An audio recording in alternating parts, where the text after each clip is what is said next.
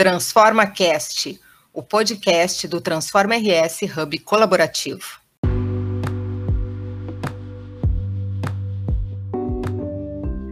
Olá, começando mais um episódio do Transforma Cast. Eu sou Kátia Ferreira e neste programa vamos falar sobre ecossistemas de inovação no Brasil.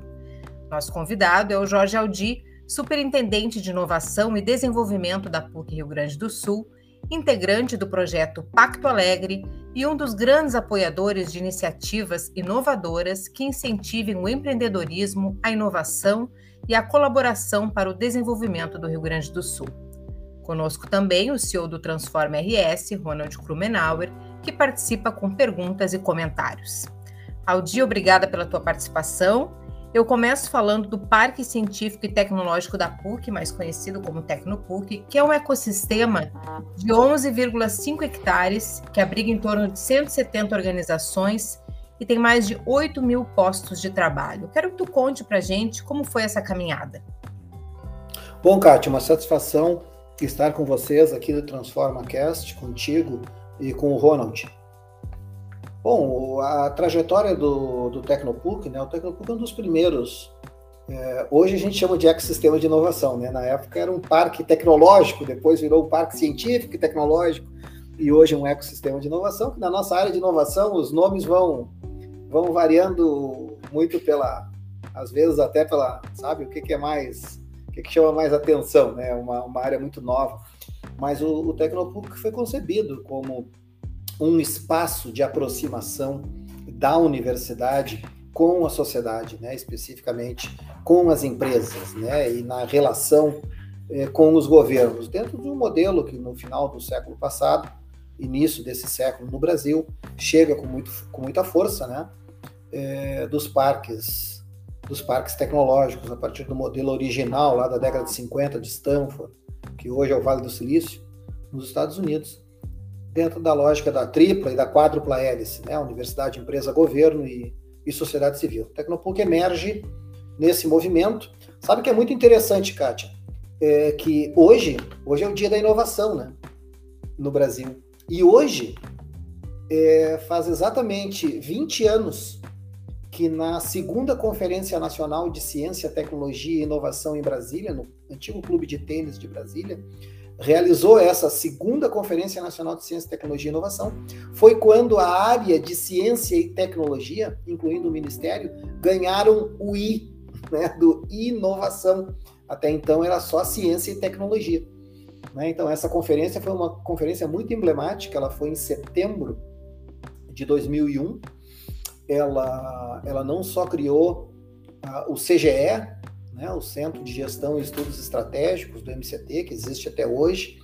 É, ali foi elaborado o, o, conceito dos editais de parques científicos e tecnológicos no Brasil, cujo primeiro edital foi lançado em 2002, que foi quando o Tecnopuc começou, foi quando o Porto Digital começou, foi quando o Parque do Rio, na Federal do Rio de Janeiro, começou, foi quando os principais parques tecnológicos do Brasil iniciaram lá em 2002. E foi assim que nós iniciamos, dentro daquele movimento, é, liderado na época pelo ministro Sardenberg, que era o governo Fernando Henrique, e pelo secretário executivo do Ministério de Ciência e Tecnologia, o Pacheco, depois foi reitor do ITA, ele é da Unicamp, é, conceberam esse modelo é, baseado na história, né, na trajetória americana e da Europa Ocidental, da criação de ambientes híbridos, né, eh, ligados a universidades, normalmente, né, na maior parte dos casos, é, conectando universidade, empresa, governo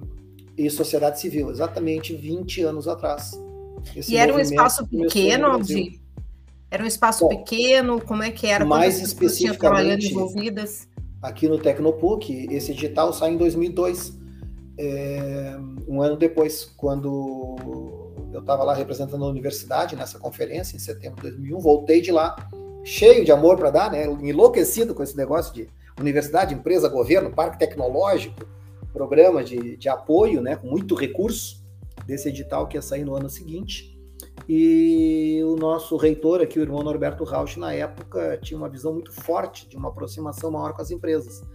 Ele realiza, naquele mesmo ano, a compra, né, a PUC compra o quartel aqui, o 18º Regimento de Infantaria, onde eu estou agora, no Tecnopuc, é, de uma área de 17 hectares, 18 hectares colado no parque, e dedica toda essa área, na realidade, ao Tecnopuc, né, que era a PUCTEC, quando surgiu o nome era PUCTEC, é, para recebermos empresas.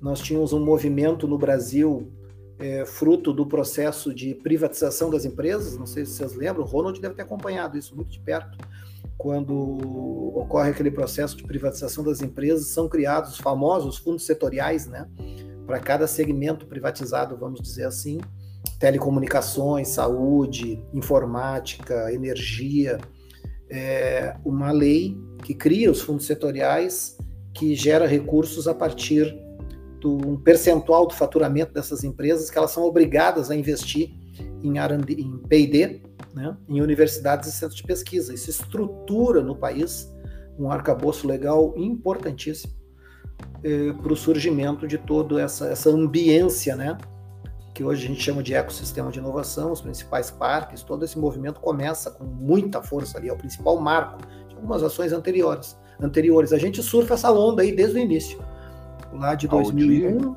e 2002 e todos os editais subsequentes, 2004, é. 7, 10 e 13. Aldir, deixa eu uh, te fazer uma pergunta que talvez seja uma pergunta de prova até, tá? Mas assim, no sentido de impacto para a economia, não só do Estado, do Brasil de modo geral, mas da economia do Rio Grande do Sul também, porque o Tecnopuc está firmado nesse, nesse processo aí há 20 anos, que impacto que tu enxerga, assim, de, o, o que, que trouxe a mais ou acrescentou a economia do Rio Grande do Sul e principalmente para a sociedade, né? Essa, essa entrada desses antigos parques, hoje ecossistemas uh, de inovação, mas especificamente do Tecnopool? Eu acho que todos eles, né? Eu não te diria, Ronald, que a gente tem alguma coisa assim tão diferente do, do que é o Tecnocinos, do que é uh, todo o conjunto dos 14, 16 parques que nós temos, ecossistemas que nós temos no Rio Grande do Sul, na Regimp, né? Em Lajeado, em Santa Cruz, Caxias, Pelotas, Rio Grande, Alegrete, Porto Alegre, Novo Hamburgo, São Leopoldo, Canoas. Acho que a grande contribuição, né, foi primeiro um processo de aprendizagem, né, Ronald, de aprender o que é isso, né? O que é transformar conhecimento em riqueza, né? Que é transformar o conhecimento gerado na universidade, por exemplo, num trabalho de uma disciplina, num trabalho de conclusão de curso de graduação, numa dissertação de mestrado, numa tese de doutorado, em riqueza para uma região, para uma nação. A Google surgiu assim, né? Um trabalho de uma disciplina que dois alunos lá fizeram e um professor convidou eles para montar uma empresa que hoje tem um valor de mercado maior que o PIB brasileiro e virou verbo, né? Google virou verbo. Uh, hoje, oito das dez maiores empresas do mundo surgiram dentro de universidades, de parques tecnológicos, as cinco grandes americanas, as três chinesas. E nós temos os nossos exemplos aqui também, né, Ronald? Nós temos diversas empresas. Isso aqui é um esse, esse ambiente, só para falar de Porto Alegre, sem falar do site de Viamão, nessa área aqui de, do Tecnopuc, hoje nós temos 178 empresas, a metade delas startups, 6.200 pessoas, a gente perdeu umas mil pessoas, Kátia, nesse, nesse período pandêmico, vamos dizer assim. 6.200 pessoas trabalhando, isso significa 6.200 empregos de altíssimo nível. Né? Ou seja, a maior parte das pessoas, todos eles aqui, né, com nível superior, boa parte com mestrado, com doutorado, dentro dos melhores padrões, né, o, é hoje um ecossistema de classe mundial mesmo, né, ou seja, ele tem um padrão como estamos outros também, tanto no Estado quanto no Brasil, mas é um desses ecossistemas. Então, Ronald, eu acho que nesse primeiro período, vamos dizer, esses primeiros 20 anos, realmente foi todos nós, como gestores de, desses ecossistemas de inovação, aprendermos como, e não é fácil, transformar esse conhecimento gerado, no caso, nas universidades, em riqueza. Né? E mais recentemente, a tua pergunta embute isso, né, Ronald? Tu conhece isso muito bem, né? Tu tá perguntando prefeito de, de papo aqui, né? É, que é esse passo adiante, né? que é a transformação do conhecimento em desenvolvimento, em desenvolvimento social e econômico. Então, tu olha empresas aqui, o primeiro unicórnio aqui do, do Rio Grande do Sul, um dos primeiros do Brasil, surge aqui, né, a GetNet. Hoje nós temos aqui todos os sucedâneos da GetNet, né? A área de tecnologia do Santander está aqui com a GetNet, a Forol está aqui é, com o Zé Renato, com as suas 9, 10 startups que formam o hub da Forol. Nós temos empresas de classe mundial aqui, como a, a Rockhead, a Aquiles, de game. Temos empresas, enfim, todos os segmentos ao longo desse tempo. Então, eu te diria, Ronald, que nós fomos um dos atores, né, um dos atores relevantes, junto com outros, aqui do nosso estado, que ajudaram a começar. Eu nem acho que mudou, mas começando a mudar o perfil de desenvolvimento do Rio Grande do Sul é, com essas ações do, do, que eu chamo assim do ecossistema alargado que nós temos aqui, que envolve o Tecnopuc, o Zenit da URGS, o Tecnocinos, o Caldeira, mais recentemente, onde o Transform RS está tá localizado, né? o, o NAU, a Fábrica do Futuro, né? o Revolution Hub, o Plaza Hub, ou seja, a gente vai constituindo um grande ecossistema de inovação que oferece oportunidades do surgimento, né, do florescimento de startups, de emprego, de renda, numa dinâmica econômica diferenciada né, para o nosso deixa, estado. Então eu... eu vejo assim, Roland, isso aqui é um espaço que mudou, ajudou a mudar a cultura aqui no nosso estado, do papel das universidades com relação ao desenvolvimento não só científico, mas também econômico e social, e ao longo desse tempo gerou muito emprego, muita renda de alto valor agregado, né? empresas de, de padrão é, muito destacado a nível nacional, regional e internacional.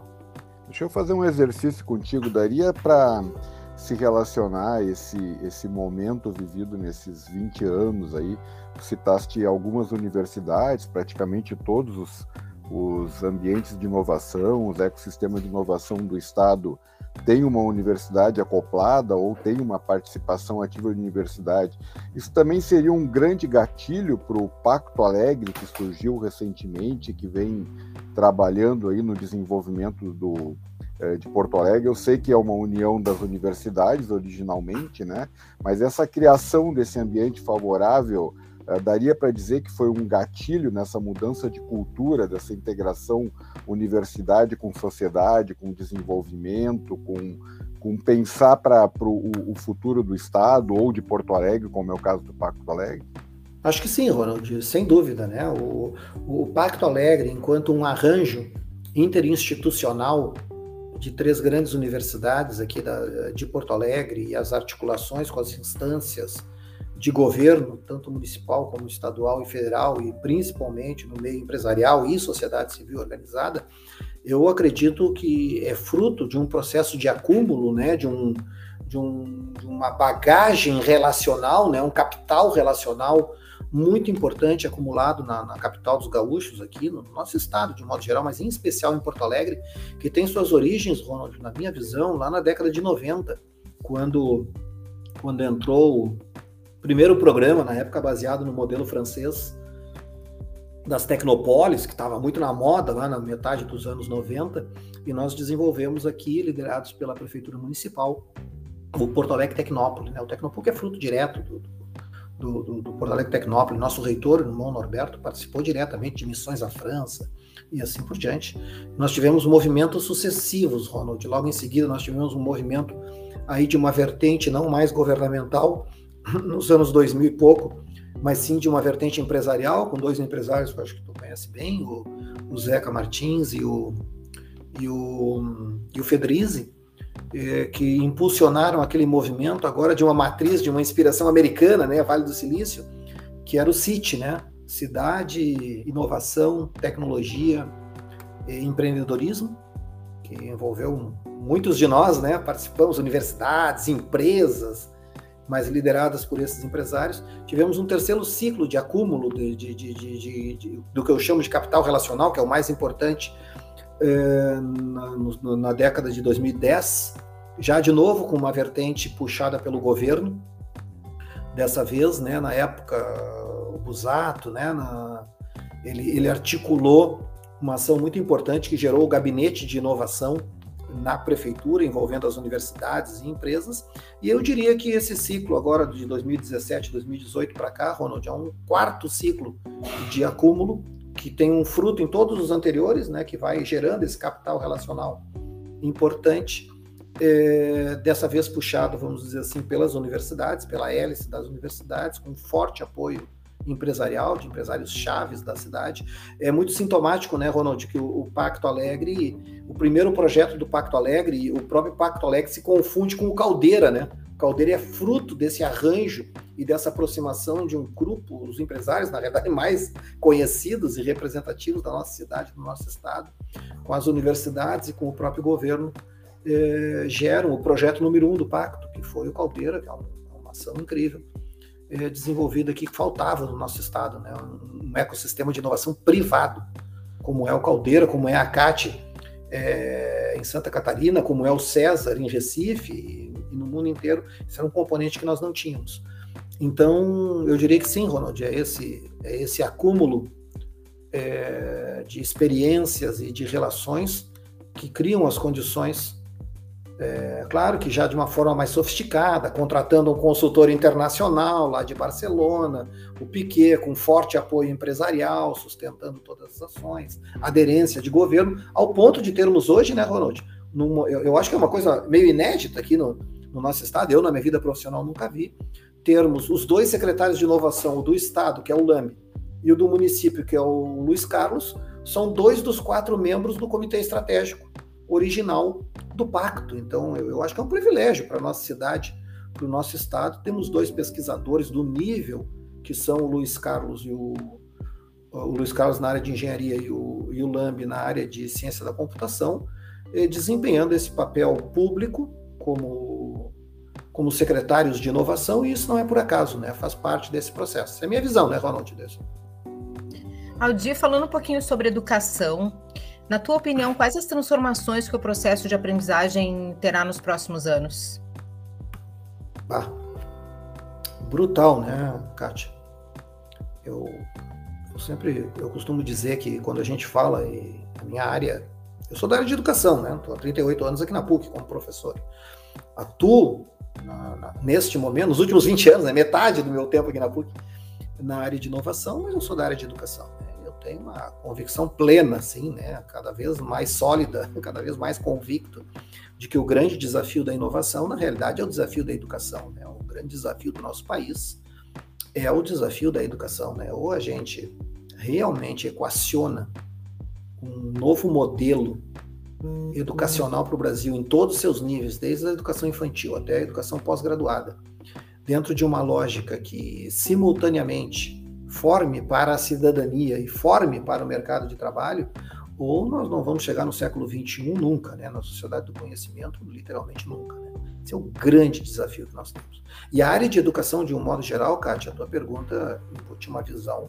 Nós estamos vivendo um momento de transformação na educação muito forte. Né? Eu identifico, assim, eu gosto quando faço nas minhas aulas, quatro grandes momentos disruptivos na educação. Primeiro, há, há milhares de anos atrás, né, na Grécia, quando aqueles filósofos, né, aqueles, aqueles, aqueles filósofos tinham grupos de alunos, de, de aprendizes, eles eram grandes mentores de aprendizes. Aquilo foi um primeiro, aquele foi o primeiro modelo de educação de mestres ensinando é, pessoas. Nós só vamos ter uma revolução, uma transformação no modelo educacional, né, quando a partir desse modelo original se desenvolvem as escolas, né, e assim por diante nós só vamos ter uma ruptura, realmente algo de igual porte, né? em mil, no século XV, né, 1477, quando Gutenberg desenvolve os tipos móveis e se começa a imprimir livros. Aquilo foi uma mudança brutal na área de educação, vamos dizer assim, porque naquela época só tinha acesso a um livro, ao conhecimento, é, as igrejas, né, os copistas, que levavam anos para escrever um livro, para reescrever um livro, as casas imperiais. Então, o surgimento das escolas, né? A partir lá da Grécia. Depois, uns dois mil anos depois, é, a, questão do livro, né? Como uma transformação brutal, uma popularização, a democratização do acesso numa escala nunca antes vista, né? Do conhecimento. Depois daquilo ali, do meu ponto de vista, uma inovação realmente disruptiva na educação aconteceu na década de 70, já no bojo da revolução da tecnociência da segunda metade do século XX, com os microcomputadores, a rede, a internet, que é basicamente a, a transformação que até hoje tem seus efeitos nos processos educacionais, da aprendizagem online, das tecnologias online de aprendizagem. E nós estamos no limiar agora no momento de um quarto ciclo, do meu ponto de vista, um quarto momento de transformação disruptiva, brutal, que é as questões associadas à inteligência artificial. Né? Todos os, todas as tecnologias ligadas à inteligência artificial nos próximos anos vão ter um impacto de transformação, como tu perguntas, na área de educação, no processo de ensino, aprendizagem violentos que a gente nem tem ideia direito ainda exatamente do que vai ser. Então nós estamos vivendo um momento maravilhoso, né? Que é um momento onde essas coisas estão se desenhando, né? E a Esse... pandemia também mostrou, né, Aldi, que a gente precisa ser mais rápido, acelerar, mudar. Eu né? te diria assim, do meu ponto de vista, Kátia, o que, o que a pandemia fez foi acelerar o que já estava acontecendo. A, a, a, pandemia, do ponto de vista da educação, do meu ponto de vista, ela faz duas coisas. Numa visão otimista, numa visão é, otimista, ela acelera esse processo de digitalização, de transformação digital, como em todas as áreas, também na educação. Mas tem um outro lado dessa moeda que é tão importante quanto, só que é um lado perverso, né?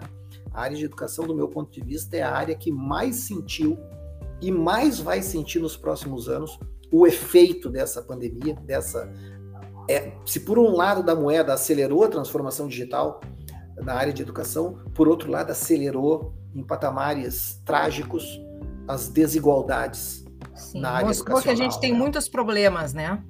Demais. E aumenta, então, pior né? que isso, aumenta. acelerou essas desigualdades, principalmente Sim, piorou.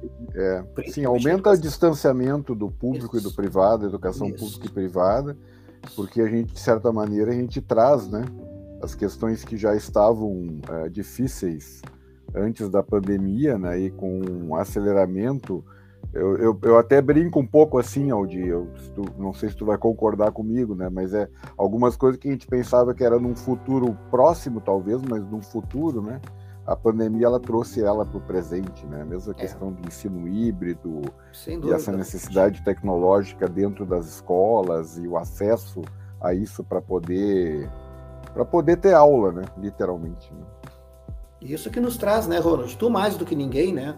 Com, com a experiência que tu teve como secretário de educação do nosso estado, é, o grande desafio de um estado como o nosso é uma, uma necessária transformação, para usar a metáfora do transforma, uma transformação da educação de um modo geral e público em especial no nosso estado, né? Isso é um, é, é um fator de, de sucesso para o futuro nosso como sociedade, como comunidade. É isso como eu digo, né, é isso ou o século XIX. Vamos falar de coisa boa, então. Vamos falar sobre a vinda da South Summit para Porto Alegre em 2022. A Audi fez parte da comitiva gaúcha que foi a Madrid com o objetivo de trazer esse grande evento de inovação do mundo. Audi, por que, que essa conquista foi tão importante? Bom, Kátia, primeiro eu vou te dizer, porque senão eu vou ficar com isso na cabeça, o que nós estamos falando é coisa boa também, né? Não, Porque também, no momento também. em que a gente passa a ter uma consciência social, e eu acho que isso existe hoje, Kátia, uma consciência social, um imaginário social da importância da transformação da educação para o futuro do nosso Estado, isso é uma boa notícia, sabe? Isso é muito bom. Isso é um dos fatos que foram acelerados. O, o desafio é monstruoso, é enorme, mas as perspectivas são maravilhosas, sabe? Da gente finalmente superar esse, esse desafio e entrarmos num novo ciclo de desenvolvimento, tendo a educação do nosso povo como a condição básica, né? como a, o, o pré-requisito, como a prioridade suprema, né? a prioridade nossa como sociedade. Mas indo para o Salt Summit, sem dúvida, né? nós estivemos agora recentemente numa, numa missão com mais de 50 pessoas aqui do Rio Grande do Sul, que estivemos lá no Salt Summit em Madrid, é, onde foi feito um anúncio né, pela, pela equipe, vamos dizer assim, do Salt Summit, da edição da, da primeira edição do Brasil, o ano que vem, entre março e abril, do Salt Summit Brasil, né, aqui em, em Porto Alegre. Vai ser assim, a terceira edição na América Latina, né, já teve um Salt Summit em, no Chile, outro na Colômbia, e nós vamos ter o ano que vem, então, o Salt Summit aqui em Porto Alegre, né, vai ser um desafio muito legal, envolve a todos nós, né, envolve as empresas, né, tem um grupo de empresários muito importante envolvidos nesse processo, até me permitiria dizer liderados pelo Zé Renato, né, da, da, da Forol e o time dele, mas tem muitos mais empresários da área de tecnologia envolvidos nesse processo, né, é, estimulados, né, viabilizados até do ponto de vista de investimentos pelo governo do estado. É, isso aí pode ter a participação conjunta também da prefeitura, né? Porque o, o local onde vai ocorrer o locus do South Summit é Porto Alegre. Então nós temos ali nessa delegação aí de 53 pessoas, acho que a gente era, tinha 30 pessoas do governo do estado, sete jornalistas dos principais veículos de comunicação, cinco, seis pessoas das universidades, seis pessoas da prefeitura, eh, sete, oito empresários da área de tecnologia, isso tudo incluindo prefeito, governador, diversos secretários, ou seja, uma, uma união, né, uma, uma ação realmente conjunta, colaborativa, né, dentro do que é o futuro. O futuro é da colaboração, né? A gente está fazendo isso, exercitando isso aqui no nosso estado, na nossa cidade. Ronald, algum comentário?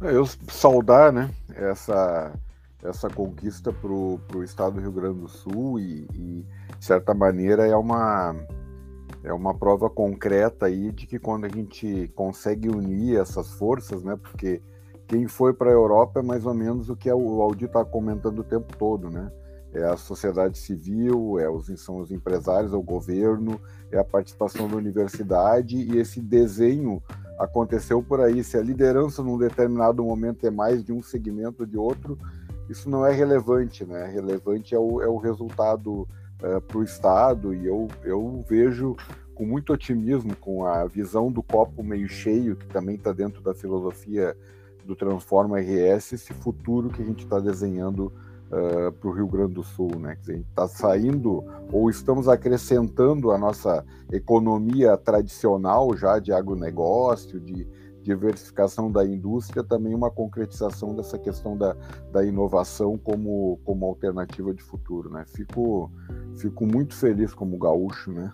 Uh, vivendo esse, esse momento que a gente está vivendo positivo no, no Estado, tanto da, da iniciativa privada quanto do poder público. É, Muito obrigado, Aldi. Assina embaixo aí, Ronald. Assina bonito embaixo. de ver essa união, né? É, sem dúvida. De novo, né, Kátia? O futuro é da colaboração, né? Ou a gente é. vai junto, ou a gente não vai para lugar nenhum. Né?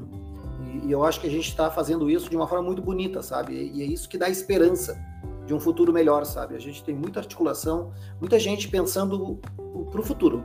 Pelo menos eu digo isso com muita tranquilidade no âmbito do nosso estado, da nossa cidade, né? É um momento bonito de, de enxergar o futuro, mesmo num cenário crise pandêmica, crise política, crise econômica, mas a esperança é o que nos move, né? E quando a gente tem uma esperança, quando a gente tem uma visão de futuro bonita, poderosa, isso, isso gera uma energia própria, né? Para a gente se encaminhar nesse sentido. Aldi, muito obrigada pela tua participação, pelo teu tempo aqui conosco. No programa de hoje, nós conversamos com o Superintendente de Inovação e Desenvolvimento da PUC-RS, Jorge Aldi, sobre a importância da inovação para o desenvolvimento do Rio Grande do Sul. Nos acompanhe pelo Instagram, TransformaHub, e pelo blog www.transformars.com.br. Lá você também encontra mais episódios do nosso podcast. Até a próxima!